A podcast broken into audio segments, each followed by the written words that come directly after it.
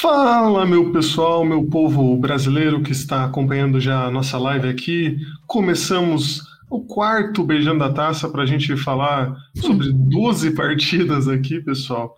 12 jogos para a gente comentar hoje, desde sábado até segunda-feira. Então, né, eu já, já queria aqui dar as boas-vindas a ele, que está comigo todos os dias aqui de live, Crack Arthur. Crack Arthur, que, que, que, que você pode destacar em uma frase sobre esses jogos que nós vamos comentar? Vocês irão se arrepender dos monstros que estão criando, tá? Gostei. Meio René Simões, né? É, caralho. E, e, temos aqui ele, nosso amigo Vitor Gama, do Boa. 4231, é, que é uma honra tê-lo aqui. A gente fica prometendo que, que alguém do 4231 ia vir aqui que né, ia participar, ficamos devendo aí anos e anos, mas agora chega aqui Vitor Gama. Bem-vindo, Victor. E qual é o seu destaque em uma frase aí para esses jogos? Uma frase é sempre possível, então assim, vai ser muito mais que uma frase. Primeiro agradecer o convite sempre, né? É, já que eu estou aqui em nome do 4231, porque Igor é um safado, é um safado, mas lá já são, Igor mora em Portugal, né? Lá já são uma da manhã, então, muito feliz de estar aqui, muito feliz pelo convite. E agradecer bastante, não só o convite daqui, mas a gente tem uma relação antiga, né, com Beijando a Viúva, os saudosos tempos de Beijando a Vulva também, né, para quem ouviu o episódio, porque a gente sempre gosta de, de ressaltar pessoas que foram referências pra gente. E, porra, o Beijando a Viúva foi uma referência incrível, porque aquele episódio do, do o que aconteceria no mundo do futebol se os campeões da Copa do Mundo fossem invertidos, né, com os vices, o que, que a gente fez? A gente pegou essa ideia, botou da Copa do Brasil, convidou aí o Beijando a Viúva, então assim, agradecer também pela ideia que vocês tiveram, né, que foi o que fez o meio campo aí pra gente ter esse contato, pra gente se conhecer, e que não deixa de ser uma forma de, né, de inspiração, né, internet aí a galera tá cansada, né, de roubar conteúdo dos outros, né, a gente teve a oportunidade de, porra, pegar uma ideia que a gente amou, que a gente adorou o episódio, adorou a ideia, transportou para um assunto que é mais próximo da gente, deu mega certo, tamo junto aí. Já tem uns três anos, né? 2019, 2000, sei lá, tem bastante tempo que a gente fez isso, né? Então, porra, se a gente está hoje aqui em novembro de 2022 conseguindo fazer isso aqui em live, podia ser em podcast, podia ser um bate-papo em qualquer lugar. Então, é, é, é, é uma é um aviso de que tudo deu certo, né? Então agradecer vocês aí também pela parceria, pela generosidade também, e também pelo beijando a viúva, né? Por que não? Então estamos juntos aí. Vamos falar de Copa do Mundo, que é disso que a gente gosta, né? Exatamente. É, são alguns anos aí que eu já perdi as contas, é, mas é uma, uma relação muito bonita entre esses dois podcasts. 4231 saindo né, sempre a gente saindo de vez em quando. Mas, é, enfim. É então vamos, vamos falar dos jogos, que a gente tem muito jogo para falar aqui, né? Temos 12 partidas. Rapaz. Então.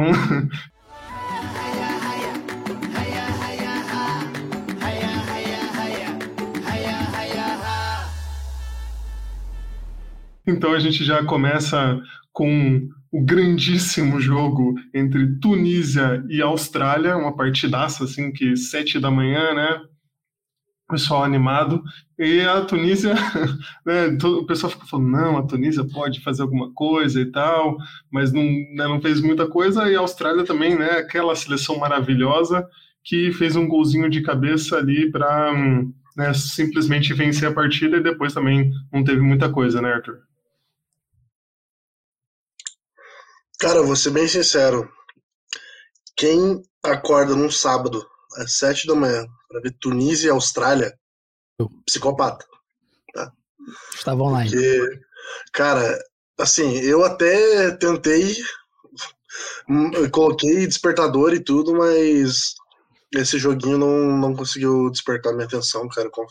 Eu acabei vendo só o finalzinho, assim, e até me surpreendi um pouco com o resultado, porque a Austrália foi muito fraca no primeiro jogo contra a França E eu tinha gostado da Tunísia, né? Como a gente tinha conversado aqui semana passada e tudo mais. Eu, eu tinha achado a Tunísia interessante, assim, até certo ponto. Mas, fazer o que, né? Per...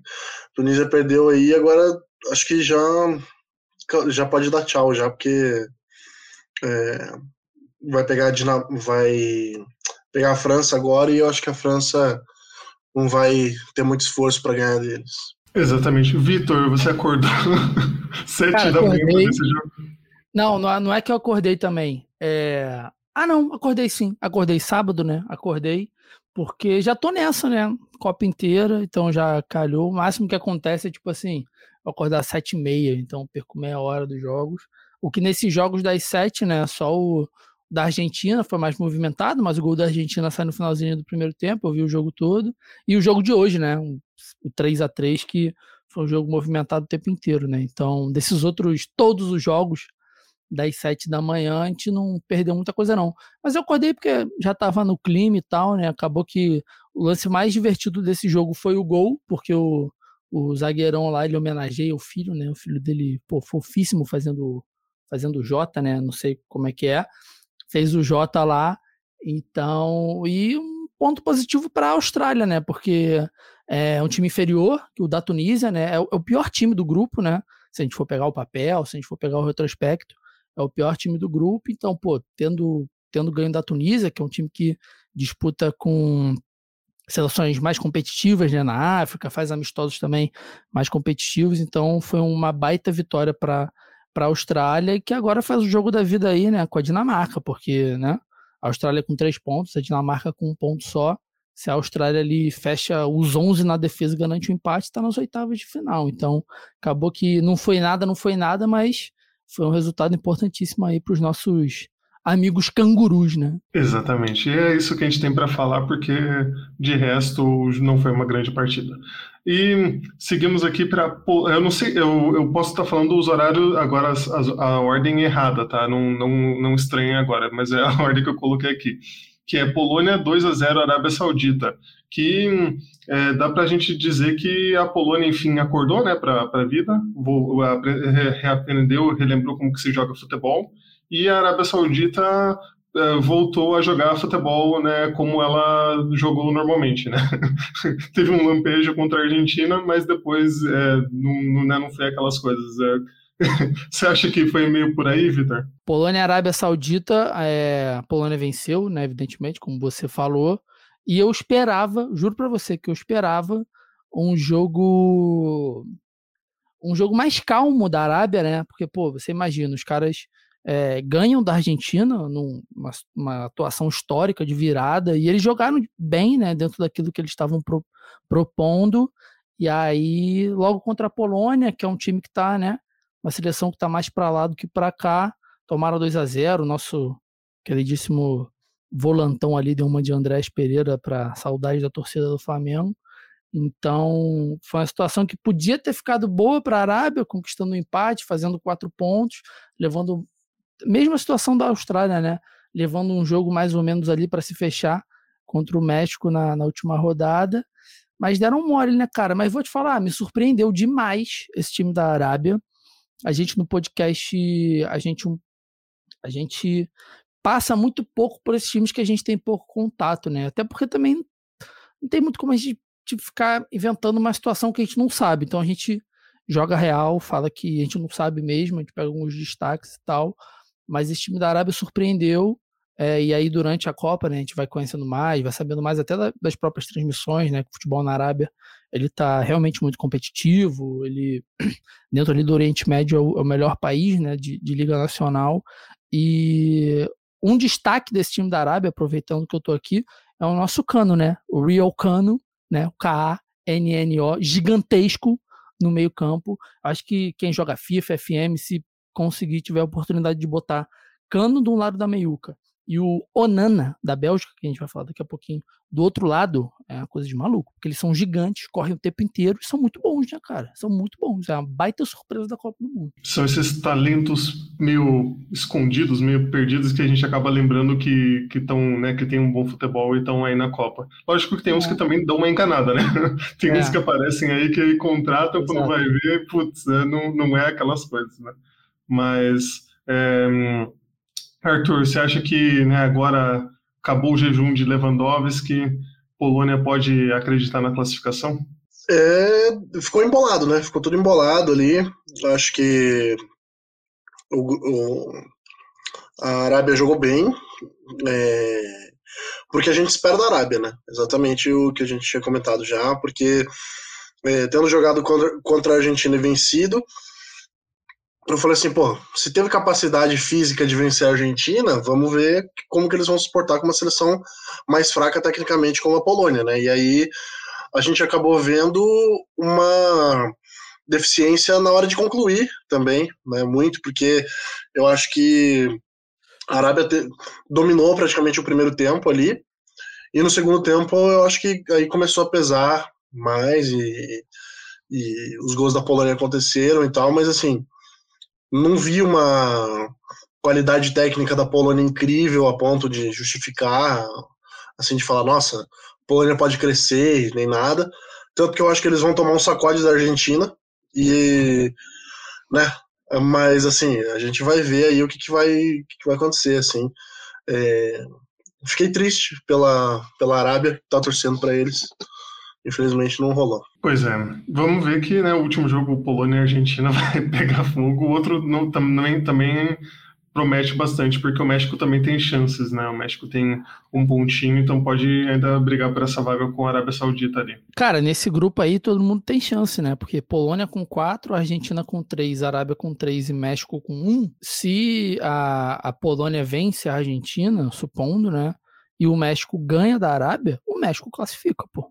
Então, assim, tá muito aberto, assim. Se o último pode classificar, é um grupo 100% aberto, né? E eu não sei se a Argentina dá um sacode na Polônia, não, cara.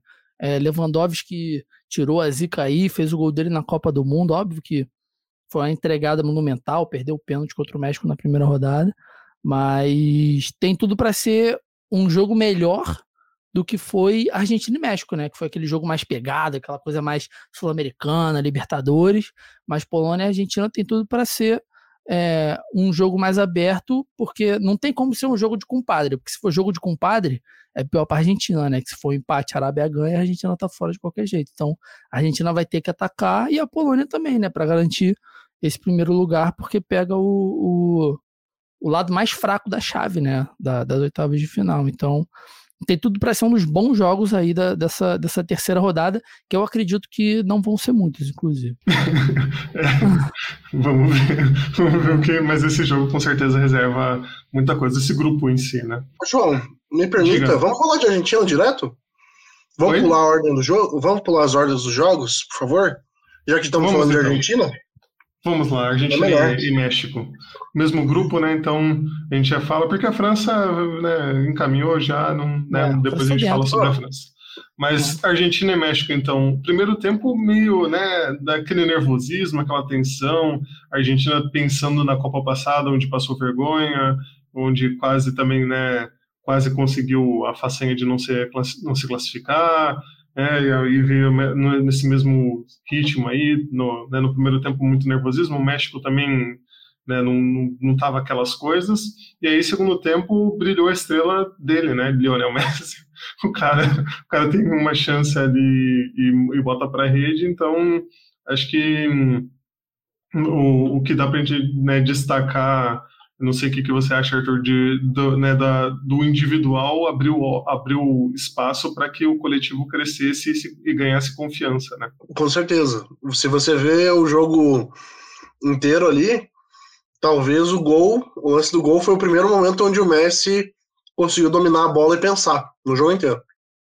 Porque no primeiro tempo era ele tocar na bola, dois mexicanos já estavam em cima. Né? Então o México adotou essa postura mais defensiva, o que eu acho pouco, porque a gente sempre se acostumou com o México chegando, nas Copas, né? Passando de fase e tudo mais. E eu achei muito pouco, assim, futebol que a gente tá vendo do México até agora, sabe? Foi se defender contra a Argentina. Só, né? Foi, foi isso. Não criaram uma chance de ataque decente, não tiveram uma posse de bola efetiva, nem cruzamento na área, nem nada assim, sabe? Não teve nenhum lance. O goleiro da Argentina não trabalhou nesse jogo. E a defesa hum, quase também nem, nem teve que fazer muita coisa. Então, assim, é, acho, acho pouco para o México. E eu acho que infelizmente já a barca já foi para eles. É por aí, é por aí, Vitor. O que, Cara, o que a gente tem. É, esse jogo da Argentina com o México, ele falei agora, né? Esse primeiro tempo muito sul-americano mesmo, né? Libertadores, pegado, puxado. O Arthur falou, né? Primeira bola que o Messi teve com mais de meio segundo para pensar, ele botou no contrapé do Ochoa, né? E, mas também era o que a gente já esperava, né? A Argentina é um time muito melhor, né? Um time muito mais qualificado, um dos maiores times do mundo. Aquele lance todo, né? 30 e tantos jogos sem perder, pereral, pereral, pereral. Teve o revés aí contra a Arábia Saudita, mas é um time muito forte, né, cara? Então, é, é, é, o que a gente sente um pouco com o Neymar, né? Se você der um segundo pro Neymar pensar, ele tira uma jogada que saiu o gol, né? O primeiro gol do Richardson contra, contra a Sérvia, por exemplo. Então, então, mas uma coisa dessa Argentina que eu acho que já vai mudar, que eu não sei se a galera acompanha muito, muito ou pouco o futebol europeu, né? Mas é, o Depou tá fazendo uma Copa desastrosa. Ele tá assim. É, para quem tá acostumado a ver o cara no Atlético, até na, na, própria Argentina mesmo, né, antes da, da Copa do Mundo, ele tá fazendo uma Copa muito ruim. E o Enzo Fernandes, né, que fez o segundo gol, o golaço, ele é um cara que conquistou a vaga, cara. Eu acho que se o Scaloni não chegar com o Enzo Fernandes titular para esse jogo contra a Polônia, que é um time que tem um meio campo muito forte, né, muito consistente, vai, vai sofrer bastante no primeiro tempo até o Enzo entrar. Então, assim, é, a Argentina se salvou ali, né, muito por causa do Messi. E o Arthur falou que a gente estava um pouco acostumado com a Argentina passando de fase e tal, mas na Copa aqui no Brasil, cara, que eles foram para a final, eles sofreram pra cacete pra ganhar da Bósnia, pô, no Maracanã. Foi um gol do Messi também ali na Bacia das Almas, que ele corta para dentro, mete de canhota. Então, assim, é, eu acho que a gente não pode. Assim. Nessa, nessas nossas análises né, de Copa do Mundo, que a gente pega o pré das seleções e o durante, eu acho que a gente não pode nem achar que a seleção piorou muito e nem que é melhor do mundo como a Espanha, por exemplo, né? Que a Espanha tá jogando bastante, a gente vai falar dela daqui a pouquinho também. Mas assim, é, é importante que os times passem sufoco na fase de grupos, porque se você deixar para passar sufoco no mata-mata, como foi o Brasil em 2018, a gente sabe muito bem o que aconteceu, é pior, né? Então, assim, talvez tenha sido a melhor coisa do mundo para a Argentina na Copa do Mundo ter tomado uma virada da Arábia Saudita na estreia, porque Exato. aí, né, é, retoma, corrige, é, o time sabe com quem jogar, é um Depou que tá jogando mal, é o Enzo Fernandes que tá jogando muito bem, Copa é campeonato curto, né? Bota o cara para jogar, ele ajeita o meio campo, perderam o Lochelso, né? Que, pô, fazia aquela engrenagem ali rodar. Então, assim, é, é, é, o que a gente sente muito com os nossos times, né? Se for para dar errado, que dê errado no começo do Brasileirão. Porque se der errado no final, vai, vai ou vai brigar para cair, ou não vai entrar na Libertadores, ou não vai ser campeão, enfim. Então, talvez tudo que a gente espere da Argentina tenha, tenha tido essa, essa faísca na virada da Arábia, né, cara? Então, assim, não acho que vai ser um sacode com a Polônia. Acho que vai, tem tudo para ser o melhor jogo das duas seleções, que as duas seleções vão ter que se atacar. E porque também ninguém quer pegar a França, né? Quem ficar em segundo desse grupo pega a França na, nas oitavas de final. Então eu acho que vale a pena você dar uma arriscada e, né, ir para cima. É, a Argentina já sabe, né? Em 2018 já sabe como é que é pegar Exatamente. a França nas oitavas. Exatamente. É, mas isso que você falou até, Vitor, é uma coisa que, que parando para pensar assim, na outra Copa a Argentina já estava com uma situação até pior do que essa, porque uhum. tinha empatado um jogo, né? uhum. né? E perdido o segundo. E 2014 também é, suou para ganhar do Irã, né? É, pô, eu lembro que foi, foi um jogo. Não foi e fácil. eu eu lembro, cara, que eu, eu fui. É, eu tenho casa na praia na, em Santa Catarina, né? Uhum. Em Santa Catarina é, é, muito povoado por argentinos lá. E aí fui num boteco que era na rua da minha casa, assisti o jogo. comecei a puxar com uns brasileirinhos brincando. É, a musiquinha do, do Messi não tem Copa, quem tem Copa é o Vampeta, né? Uhum. É isso que recebo o cardápio. O nome do boteco era Boteco do Argentino. Assim, a minha comida claramente veio cuspida. Se é, não, coisa pior, comida né? também, né? É, exatamente. É, é, Faltou perspicácia. Faltou, faltou uma malícia ali naquele momento. Né? Mas enfim, grande momento de Copas aí. É, a rivalidade se aflora aí. O, o, turista, o turista não fica tão amigável, o argentino erradicado no Brasil não fica tão amigável nesse momento. Vem pro jogo a seleção da Argentina, Messi dominou a entrada da área, bateu!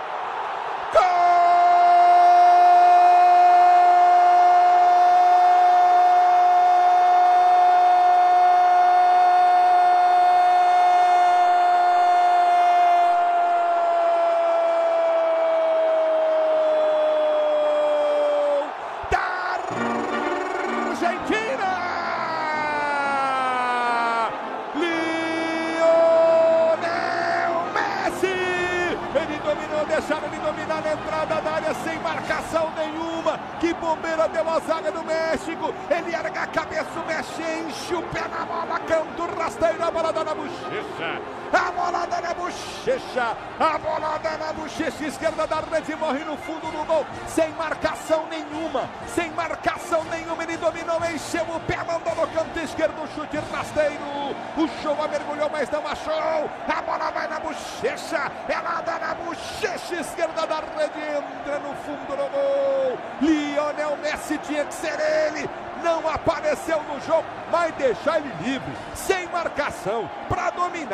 ajeitar, erguer a cabeça, encher o pé e meter no canto esquerdo. A Argentina abre o placar.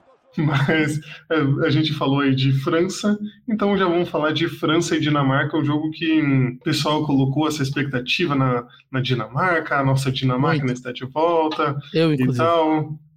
Fez um, né, ano passado teve a Euro, que chegou longe e tal. O Eriksen, né? Porra, Eriksen, toda, toda a redenção, né? Exatamente.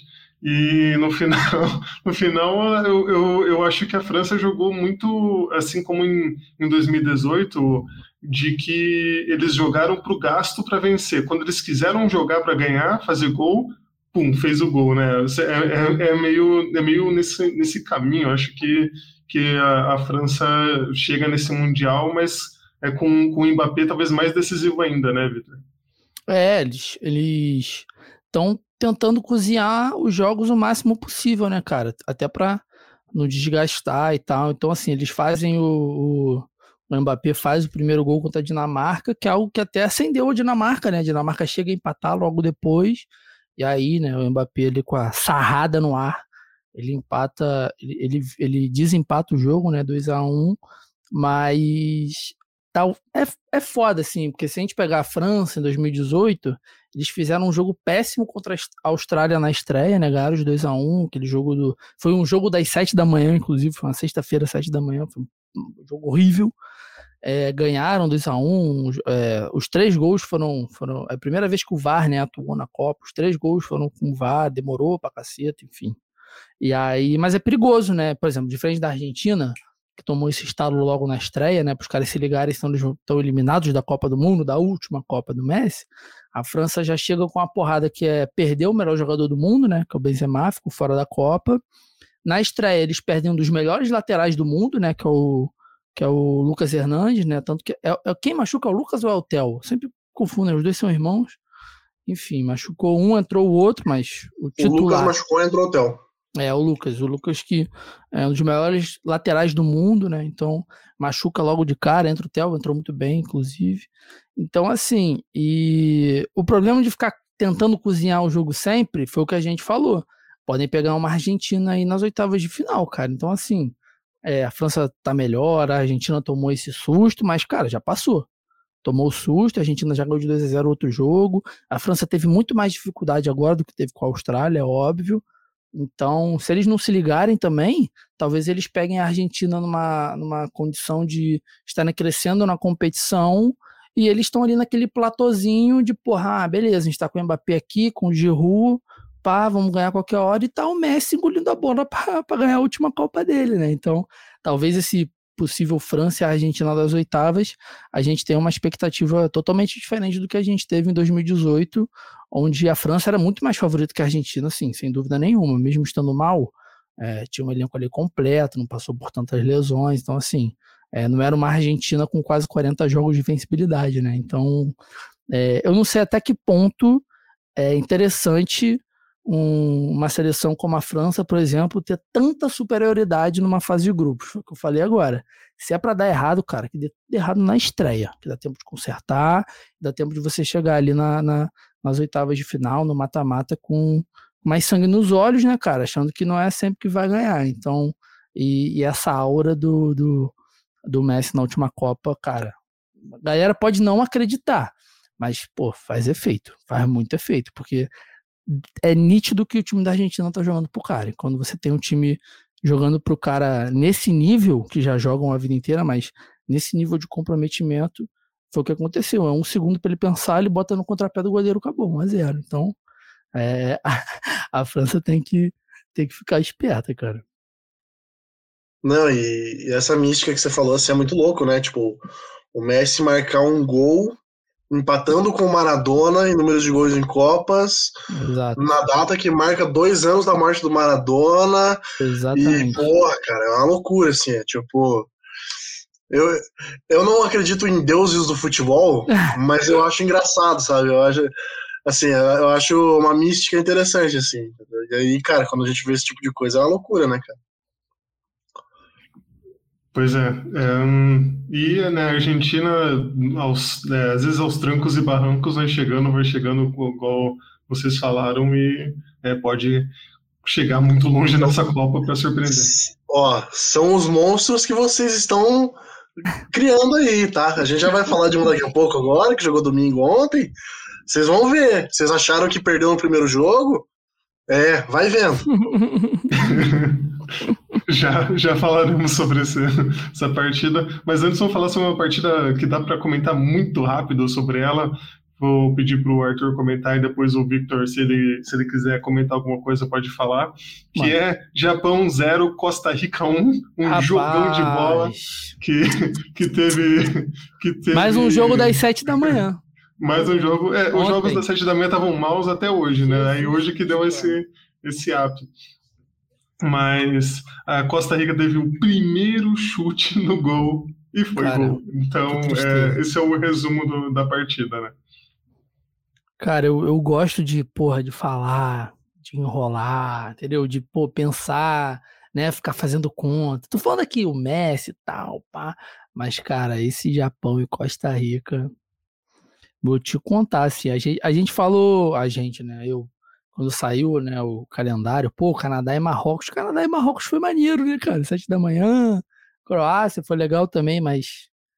Sem sacanagem. É... Não tenho que falar desse Japão e Costa Rica. É, assim, o Japão deu uma entregada homérica, né? Talvez a entregada que possa custar a classificação deles, né? Porra, era de virada da Alemanha. Aí depois, porra, fazia um jogo. É, porque assim, não é que o jogo foi ruim pelo fato dele ser ruim. O time do Japão é um time mais ou menos, cara. É um time que ganha da Costa Rica, né?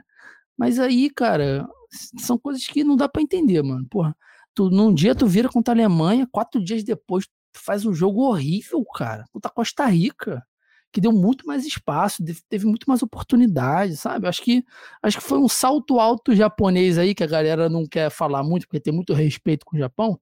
Mas os caras achando que eles entraram no jogo achando que era a França, que ia ganhar qualquer hora, porque Costa Rica tomou de 7 da Espanha mesmo.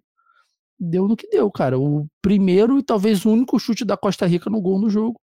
1 a 0 E aí eles pegam a Espanha agora, um dos melhores times da Copa, tendo que ganhar e torcendo para Costa Rica empatar, pelo menos, né, com, com a Alemanha. É uma loucura, cara. Isso aí esse Japão aí, para mim, o, o, a vacilada que eles deram contra a Bélgica em 2018, que a gente não vai perdoar nunca, naquele gol de contra-ataque infernal que fez a gente pegar a Bélgica nas quartas de final, eles fizeram com a Costa Rica ontem. Pois é, uma entregada, né? Porque assim, não só já tinha matado o jogo, como não só já tinha decretado sua, sua classificação ontem já, como podia pegar uma Espanha e fazer um joguinho de compadre, passar os dois. Exatamente, exatamente. Entendeu? Vai, e é muito mais tranquilo. Tranquilo. Exatamente.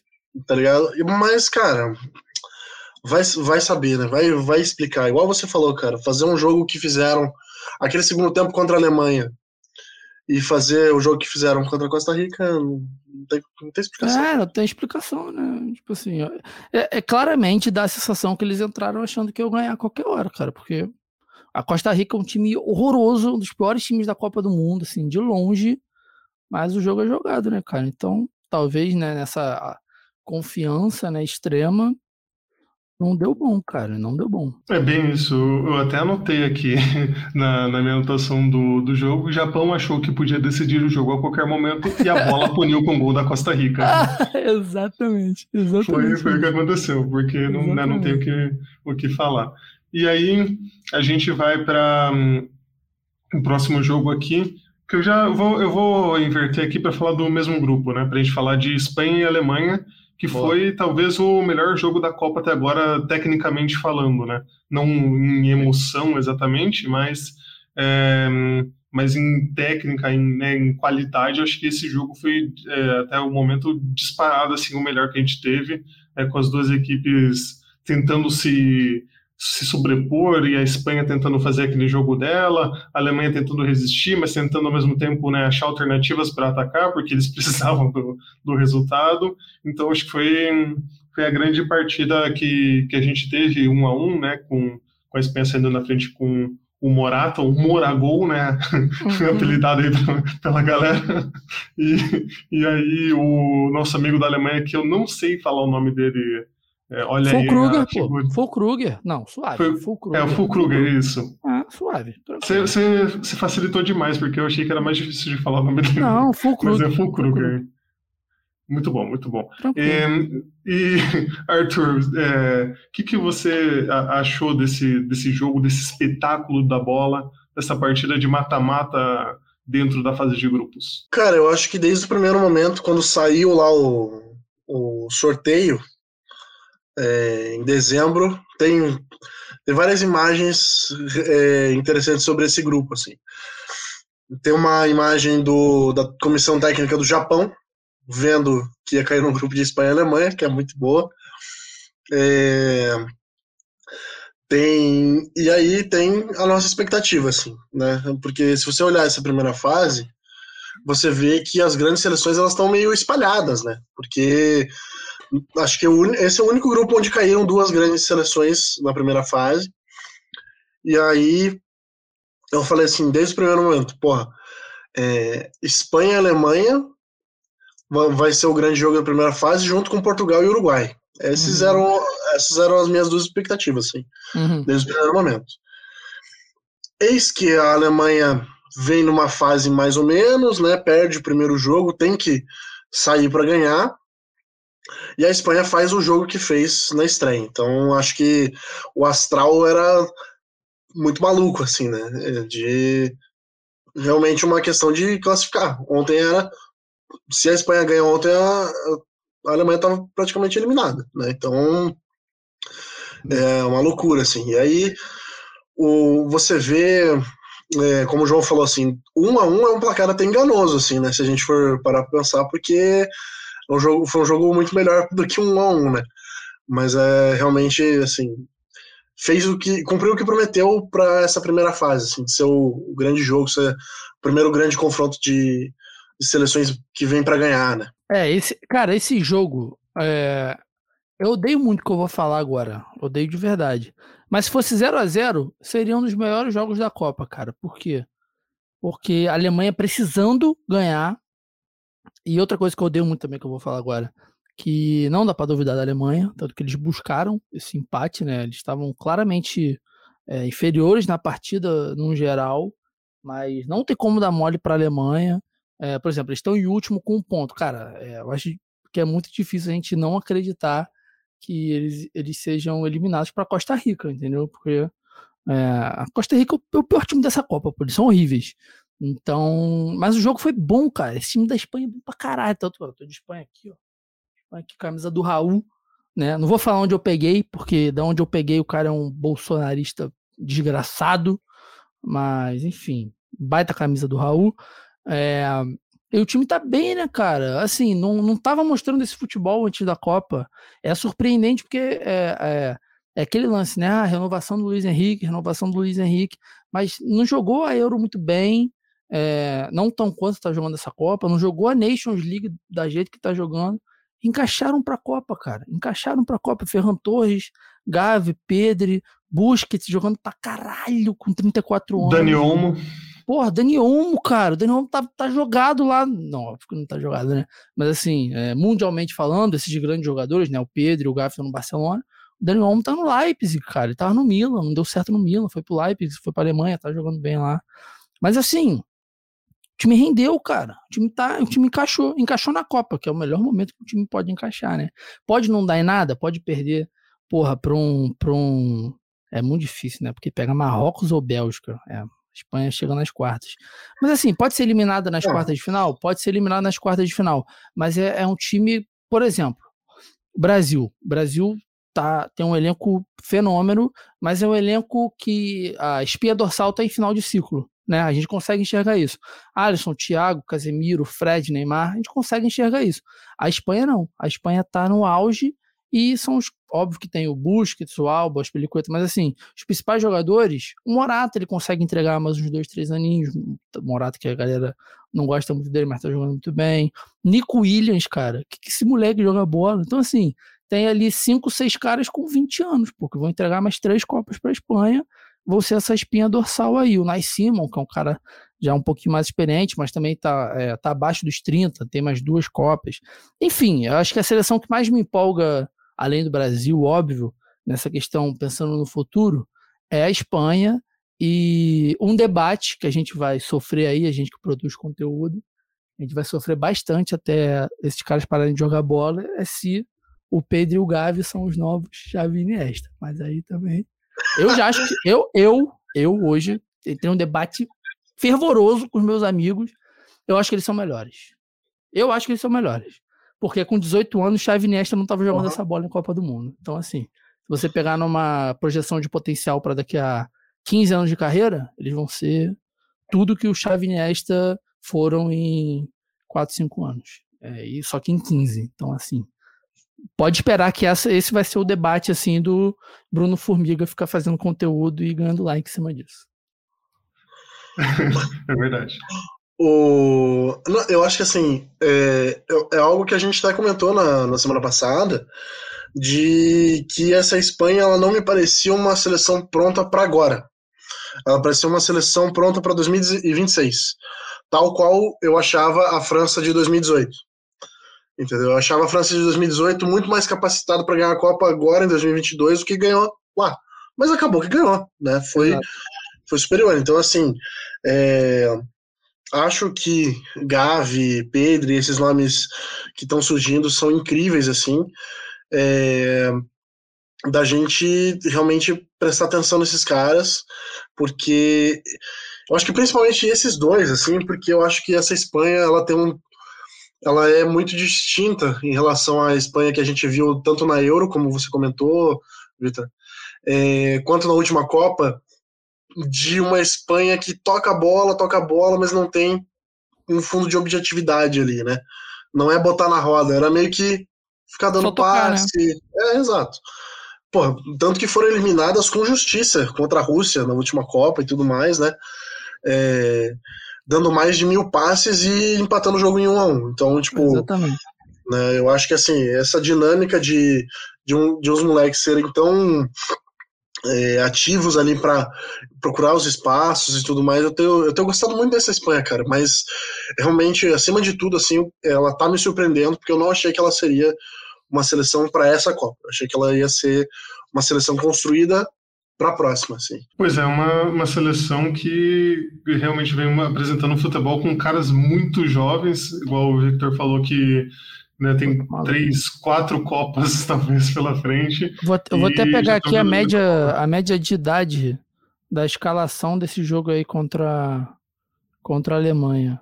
26 anos, pô. Tá maluco. É, é a média de idade, isso com Carvajal titular, Sérgio Busquets titular e Jordi Alba titulares. Esses três que têm 30 todos anos, com esses caras o time tem 26 anos e meio de média de idade, cara. Tá maluco? A Alemanha tem 28. Então, assim, é, é, é muita gente, cara. É muita gente. Tá maluco, tá maluco. E, e, é isso, né? Por exemplo, o Arthur, o Arthur falou: ah, seleção da França da última Copa, a gente pensava que era para essa. Mas é isso, cara. É encaixar. E os caras encaixaram na hora certa. Se a gente for pegar o banco aqui, tem o Baldé que entra direto, né? No, entrou no lugar do. Qual foi o lateral que machucou, cara? Que saiu? Puta merda, pra entrar o Baldé. Enfim, sai um cara grande aí da Espanha, entrou o Balde, que tem, sei lá, 19 anos, Eric Garcia, Alba, né? Pino. Ah, foi o Alba, pô. Não, o Alba, o Alba tá de titular, pô. Quem que saiu, cara? Peraí. Balde, Espanha. Enfim, tem um milhão de jogadores novos que jogam em grandes times. É, o Soler, que ele é reserva do PSG, é reserva do PSG, mas tem um potencial gigantesco. O Sulfati, cara, assim, essa seleção da Espanha, se mantiver nessa pegada aí para a Copa do Mundo, eles têm tudo para fazer essa década de 20, né? Essa Copa e, e, a próxima eles vão incomodar bastante.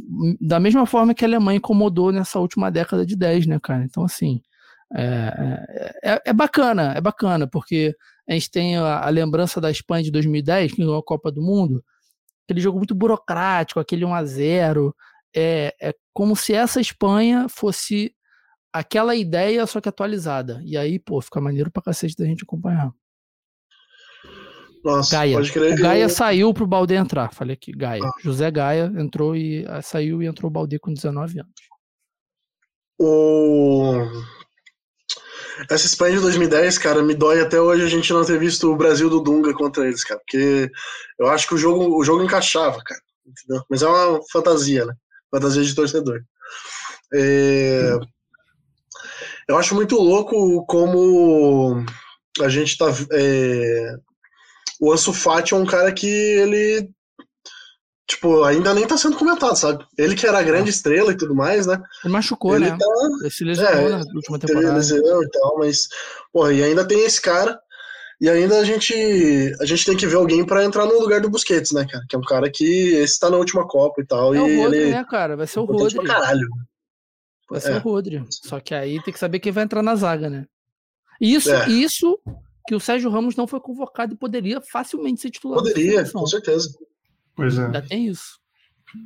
O, até falando rapidinho para antes da gente já falar de Bélgica e Marrocos, é, até a, uma coisa que não aconteceu foi é, que ia acontecer com a Espanha, mas não aconteceu com a Alemanha. Né? Essa geração ainda está muito na transição, ainda não, não pegou muito né, esses jogadores alemães mais novos estão chegando, mas não chegaram com tanto impacto né, para a seleção. Lógico que vários jovens ali fizeram a diferença, não Musiala, mesmo o, o jogador que fez o gol, que eu já esqueci o nome dele.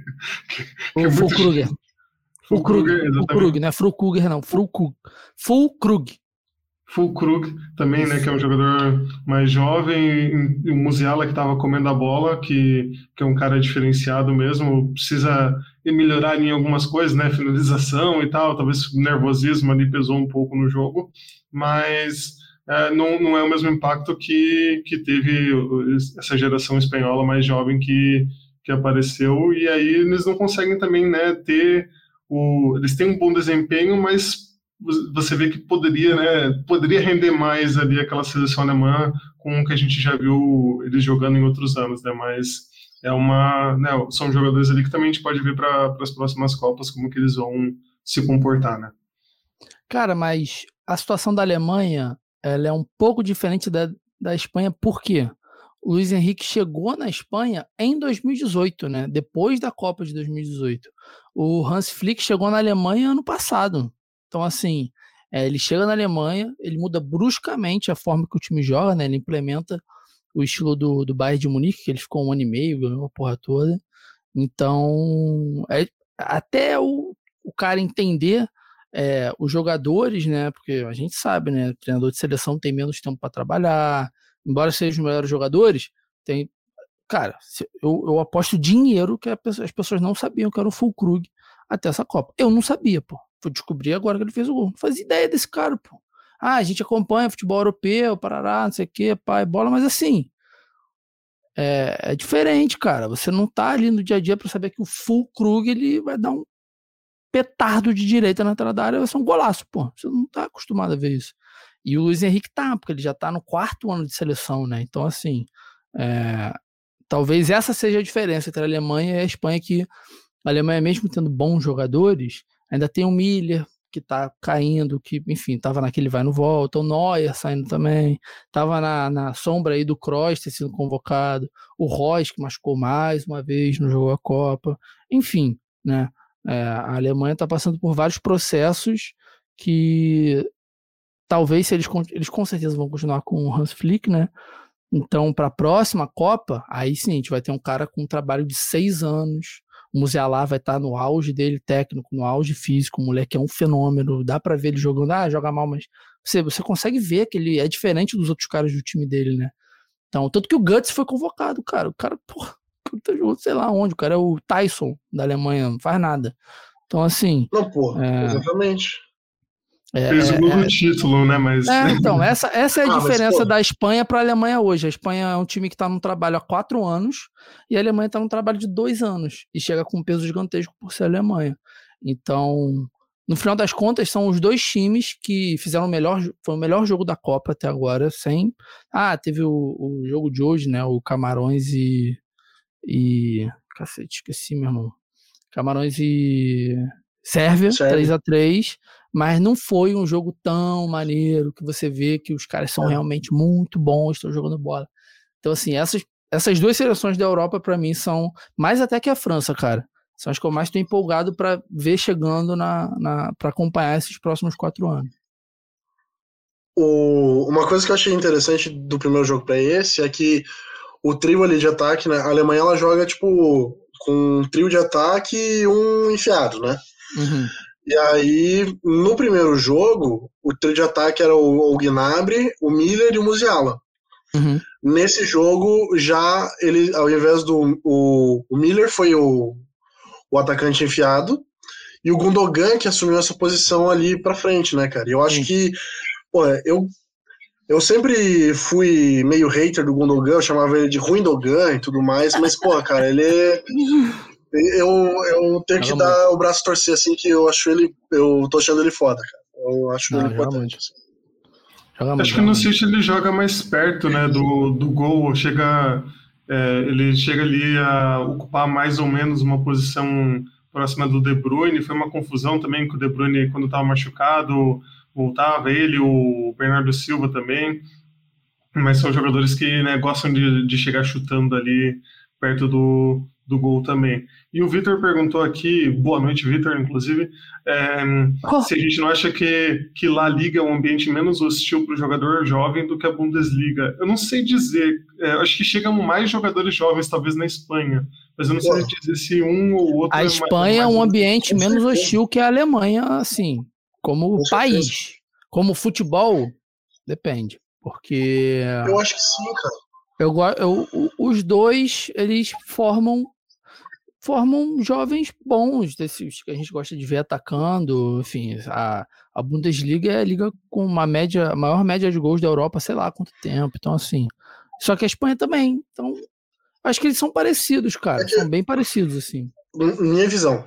Tá? Eu não sou um cara que acompanha tipo todos os jogos assim, acompanho esporadicamente. Mas eu, os jogos que eu vejo, a principal diferença para mim de Bundesliga e e La Liga é que a La Liga ela tem uma questão muito mais de jogue e deixe jogar, assim, sabe? E eu acho que isso é, é interessante para um cara se criar, assim, entende? Porque eu entendo que eu lembro que eu estava discutindo isso com na época que o Ganso foi para para Espanha, que eu falei, cara, Exato. O, melhor país que o Ganso poderia ter ido é, é, a Espanha. Porque o futebol ele é um pouco. Ele não é tão físico quanto a Alemanha, não é tão físico quanto da Premier League e tudo mais. Então, acho que eu concordo em, em partes aí com o Victor. Sei. Eu acho que os dois são parecidos. Eu vou nessa. Assim. É... Ale... Foi o que eu falei. A Espanha, como país, acho que é mais fácil do cara é... se adaptar pelo clima, pelas pessoas, pela receptividade, esse lance todo. A Alemanha é, porra, meu irmão, a Alemanha é foda. A Alemanha é foda, a Alemanha é frio. Aqueles clichês todos fazem diferença, cara. Por exemplo, eu sou do Rio. Se eu vou para Curitiba, porra, vou sentir diferença do cacete, cara. Eu fui para São Paulo agora, fiquei o ano todo em São Paulo. Porra, nublado pra caralho. Não sou desses caras de praia, mas assim, é, tô acostumado com uma vida totalmente diferente. Aí chego lá em São Paulo, aquela porra meio Gotham City, só qual é? Cinza. Porra, dá, um, dá uma bad. Então imagina a Alemanha, aquela coisa fria, neve. Os alemães também são aquela coisa meio estranha. Então talvez, o cara, o Paulinho, cara, Paulinho do Vasco. Ninguém tem dúvida se foi o que o Arthur falou. Se o Paulinho vai pro Sevilha, ele tá na seleção brasileira hoje. Só que não, foi pro Bayer Leverkusen. Então, tá. faz muita diferença o país, pô. E mais o país do que a liga, porque as duas ligas aí eu, eu vou equiparar as duas. Eu acho que também na Alemanha os caras jogam e é jogar. Tão... É, o idioma, idioma tudo, também né? não é. Tudo, tudo, tudo. Mas assim, é, futebol dentro de campo, é, vendo assim, eu acho que as duas são parecidas. Eles jogam e deixam jogar. Mas aí o dia a dia que afeta, né? O Richardson, cara, tá falando com a Isabela esses dias que é meio depressivo morar na Europa para brasileiro, né? Longe do amigo, longe de família. Então, os caras ficam. tentam aproveitar ao máximo o centro de treinamento. E a Inglaterra também é um país difícil pra cacete, né? Essas questões de clima mesmo, climática, isso faz toda a diferença. Então, talvez dê a sensação que a Espanha seja diferente por conta disso. Mas dentro de campo, as duas são, são bem parecidas. Pois é, acho que a Alemanha vem formando muito, trazendo muito jogador, né? O Leipzig faz trabalho de prospecção, o Dortmund, o Bayern vai roubando de todo mundo, é, mas, mas acho que né, tem, acaba tendo, mas é igual vocês falaram, esses aspectos culturais e geográficos acabam afetando bastante aí na, na formação do jogador. Tentou por dentro, chamou para o Fulkrug! E já seguimos aqui para o grupo né, seguinte, com Bélgica e Marrocos, que o nosso Marrocos fez o trabalho bem feito. Finalmente aí tivemos né, o trabalho bem feito e o Marrocos fez 2 a 0 na Bélgica, nessa geração envelhecida belga, né, que pelo amor de Deus teve que trazer essa zaga horrorosa, né, com 35, 36 anos aí para acompanhar os jovens marroquinos e a gente viu no que deu. Então, é, dá para dá para colocar, acreditar aí no nosso Marrocos classificado, Arthur? Porra, com certeza. Nossa, cara, é, é até uma loucura assim, a gente ver como o Canadá foi eficiente. Porque se a gente fala assim, ah, a Bélgica ganhou do, do Canadá no primeiro jogo, aparentemente parece um resultado normal, né? Mas se a gente volta a ver aquele jogo, a gente já vê que o Canadá, que foi, que foi botado na roda pela Croácia, dominou a Bélgica. Né? Então, assim, é uma loucura assim que a gente tenha, eu, a gente tenha visto isso. E se você é, for ver essa zaga realmente que você falou, é, João, é uma zaga tenebrosa, mas o meu destaque sempre é pro Witzel, que primeiro porque tem um sobrenome complicado, e segundo porque, cara, toda a bola, todo jogador com um pouquinho de velocidade ganha da velocidade desse cara. É impressionante. Mas isso bola há três, há três anos Nossa. não, vou te falar. Ele, tá, ele tá sofrendo desde 2018, há quatro anos. Ele saiu da Copa, ele não ganha de ninguém em nada, em nada. Foi, é. era no Borussia, tá no é. Atlético agora, que, que, Enfim, deixa quieto. É loucura, cara, loucura. É, e assim, o que o Canadá não conseguiu fazer foi realmente brocar, né? E aí o Marrocos fez. Inclusive o primeiro gol foi um gol, é um gol até estranho assim, da gente ver o Courtois tomando, que é fica aquilo, foi falha do Courtois ou não, né? É um golaço. E tal, eu golaço, golaço. Mais golaço, mais golaço do que falha. Vamos, vamos, né? O cara chutar dali é golaço. Justo. Não tem como você falha, mais golaço, golaço. O Courtois que também no, naquele outro gol anulado também tinha aceitado, né? Depende do goleiro. Por exemplo, se é contra o Courtois, é golaço. É? Se é contra aquele goleiro safado do Camarões hoje, que o segundo gol da Sérvia, eu fiquei com uma raiva do gol do Savic, cara. Caraca, o cara, o cara não chutou com força, não bateu em ninguém, e a bola entrou, a bola entrou. Tá se é aquele goleiro, aí você fala, cacete, frangaço, mas pô, Courtois é golaço, é golaço, tem que ser. O cara é o melhor do mundo, pô, é golaço. Posso falar desse jogo? Eu quero falar desse jogo. Esse jogo foi importante porque é, no primeiro jogo, foi o que o Arthur falou. Canadá mandou no jogo, perdeu para a Bélgica. E aí contra a Croácia, né? Que fez um primeiro tempo muito bom, mas a Croácia é um time muito mais consistente que a Bélgica conseguiu. É, esse, 4, esse 4x1 ele engana um pouco, porque o Canadá não, não, não, não jogou bem, mas também não jogou para apanhar. E aí, esse Marrocos, cara, foi um jogo emocionante, assim, porque a, a Bélgica, coitada também, sem o Lukaku, não é nada, não é ninguém, né? Depender de Batshuayi não vai dar em nada, não deu na última Copa, né? Dar nessa. E é bacana, cara, bacana ver Marrocos, que um time que passou aí por uma fofocada, né? A gente falou lá no podcast, passou por uma fofoca aí esse ano todo, que o técnico não gostava do Ziek, que não gostava de não sei outro, aí mandaram o cara embora, o Ziek voltou, enfim, loucura. E jogaram bem, cara, jogaram bem. É um time que, além de ser esse estereótipo todo, né, dos times africanos serem muito físicos, são muito físicos de fato, mas são, tipo, são muito bons, cara, são muito bons, organizados pra cacete, esse time da, da do Marrocos. E pra Bélgica fica aqui o, o meu highlight do Onana, o volante Onana. Gosto de volantes gigantescos e ele é um desses, cara. Ele 21 anos, 1,95m. Ele e o Cano da Arábia Saudita, para mim, é a dupla de volância mais carismática da Copa. É o que salvou essa Bélgica, além do Courtois, que é um baita de um goleiro, né? Mas que. É, e tem chance de chegar agora, não... né? Esse Croácia e é. Bélgica aí tem chance Pega fogo. de chegar. É. Vamos ver o que, o que espera. Por isso até que fica melhor pro para Marrocos passar, né? Que Marrocos tem, tem é, um, Canadá eliminado, um confronto, né? confronto contra o Canadá que é mais tranquilo para eles jogarem, então pode passar. Mas é, é, acho que eles trocaram o técnico e trouxeram daí o Zeke de volta, né?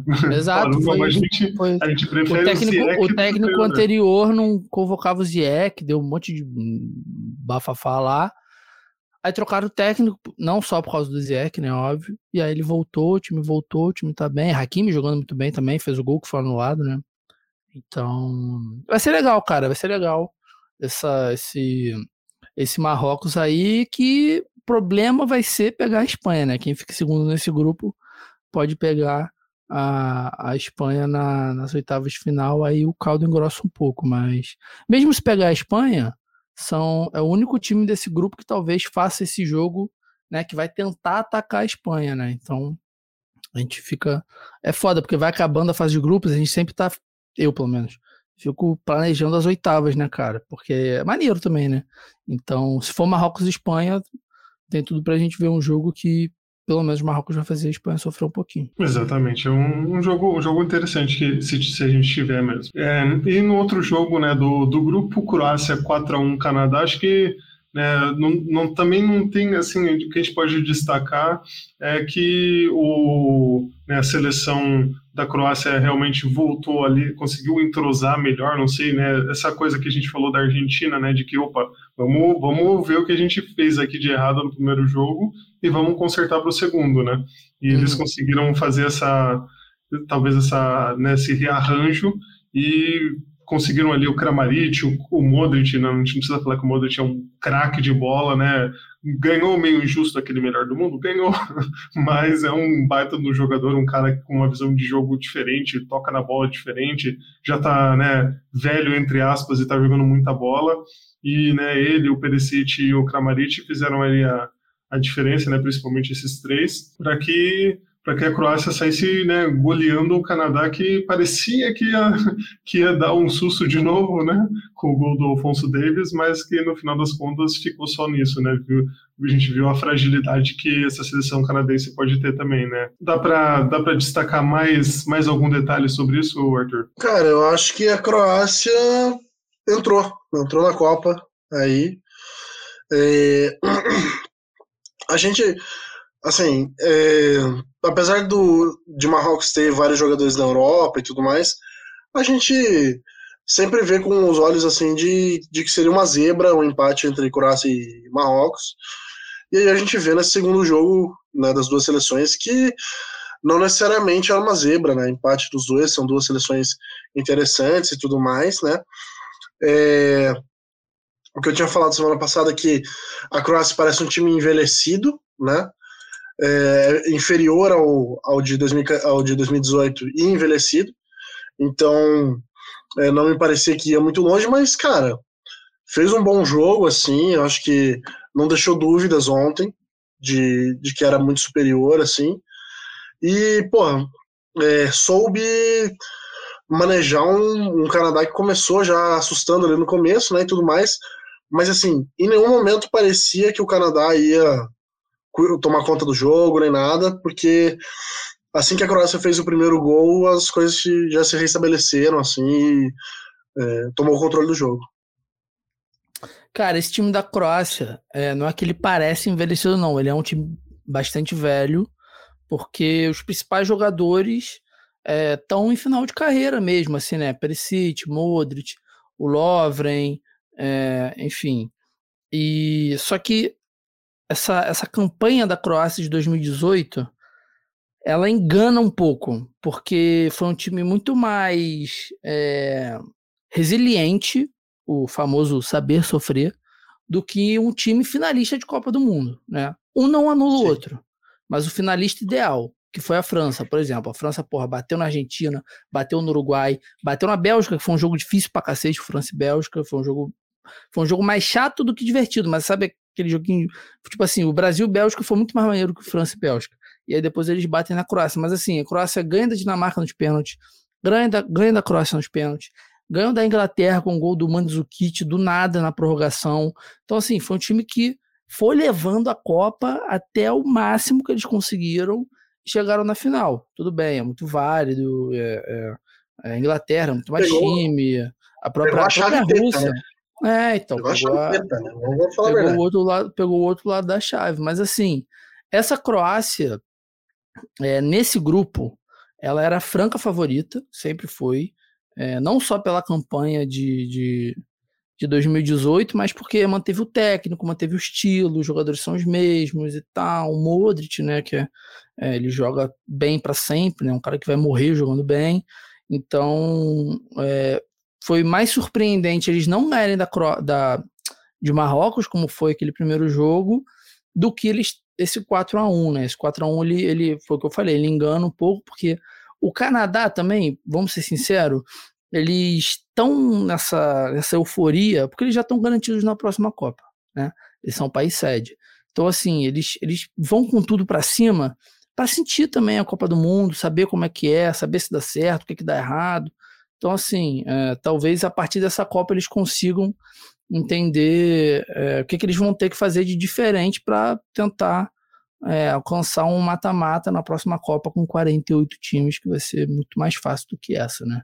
Porque são 48 times, são sei lá quantos grupos, passam dois num grupo de três. Então a conta é básica: você ganha um jogo e torce para outro time mais fraco perder dois. Perdeu o segundo, né? Porque você já ganhou um, enfim. Então é isso, cara. O meu destaque do Canadá é o Atiba Hudson, 39 anos, batendo recorde aí, né? O cara mais velho aí do Canadá. O Canadá fez o primeiro gol com o Afonso Davis. E é um time jovem, não é um time bom, né? Tem o Davis, tem o Jonathan Davi, vai ter mais um ou outro jogador que vão aparecer aí para a próxima Copa, mas eles vão na empolgação, né, cara? Vão tentar fazer o mínimo. E foi isso. A Croácia entrou na Copa. E eu, eu não sei para qual lado a Croácia vai, cara. Eu posso até tentar simular rapidinho aqui mas é, passando em primeiro, que é muito mais jogo, mas querendo ou não, a gente nunca pode duvidar de uma Alemanha, porque a gente estava falando antes, né? Se passa Espanha e Alemanha, os dois desse grupo caem. Os dois do grupo F caem nas oitavas, nas oitavas de, de, de final. Então, vamos ver, cara, vamos ver. Eu não levo muita fé nessa Croácia, não. Muito menos na Bélgica. Mas a gente nunca pode duvidar do Modric, né? Os caras foram até a final da última Copa levando tudo pra, pra pênalti. Eu falo pra caralho, né? Porra, é difícil. caralho.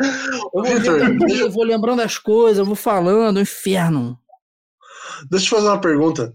Duas até. Ontem, ontem quando você escutou, hum. não sei se você escutou o jogo, narração, mas quando você escutou uma narração de um Petkovic em campo, deu um, ah, deu um calor no coração?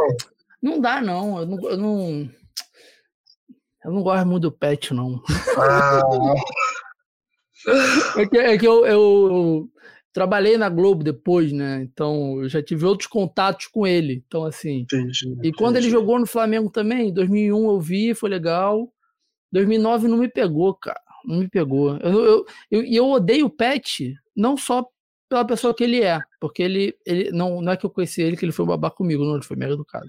Mas eu me revolto com um cara que ficou 23 anos no Brasil e não se esforçou o mínimo pra falar português, pô. Isso é, isso é revoltante, cara. O D'Alessandro fala português melhor que ele. eu acho. Caralho, o D'Alessandro fala com aquela voz de bexiga saindo? Fala. Beleza. Mas, cara, e o Pet é cidadão, o Pet desfilou. Cidadão. Tipo assim, cidadão carioca, desfilou no. no... Pô, acho que a filha dele é brasileira, tipo, cantora e tal. E ele não aprendeu a falar português, cara. Pelo amor de Deus, Pet. Preguiça do Pô, ele Pet. Mas, assim, sou muito grato. O time de 2009 me marcou pra caralho, óbvio, né? Porque é, tinha 19 anos, não lembro mais. Eu nasci em 95, tinha 14 anos. Ca- 19, olha só, maluco, né? Tinha 14 anos, me marcou pra caralho.